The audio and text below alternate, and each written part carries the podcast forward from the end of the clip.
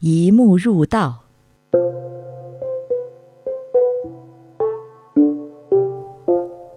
佐渡的家茂湖中，生活着一种头顶上长有一只大眼睛的精灵，人们叫它一目入道。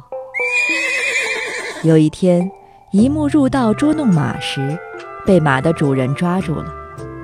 一目入道是水中龙，地上虫。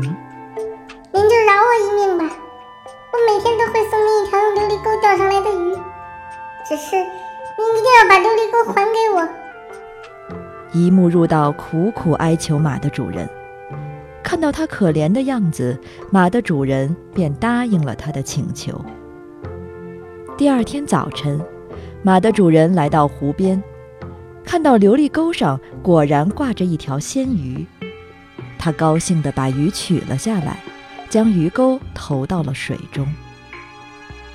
有一次，这人却将琉璃钩揣入怀中，忘了还给一目入道。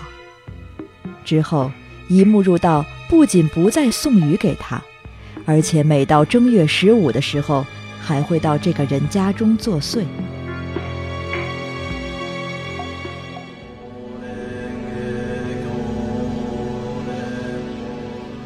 马的主人十分害怕，便整晚诵经念佛，祈求消灾避难。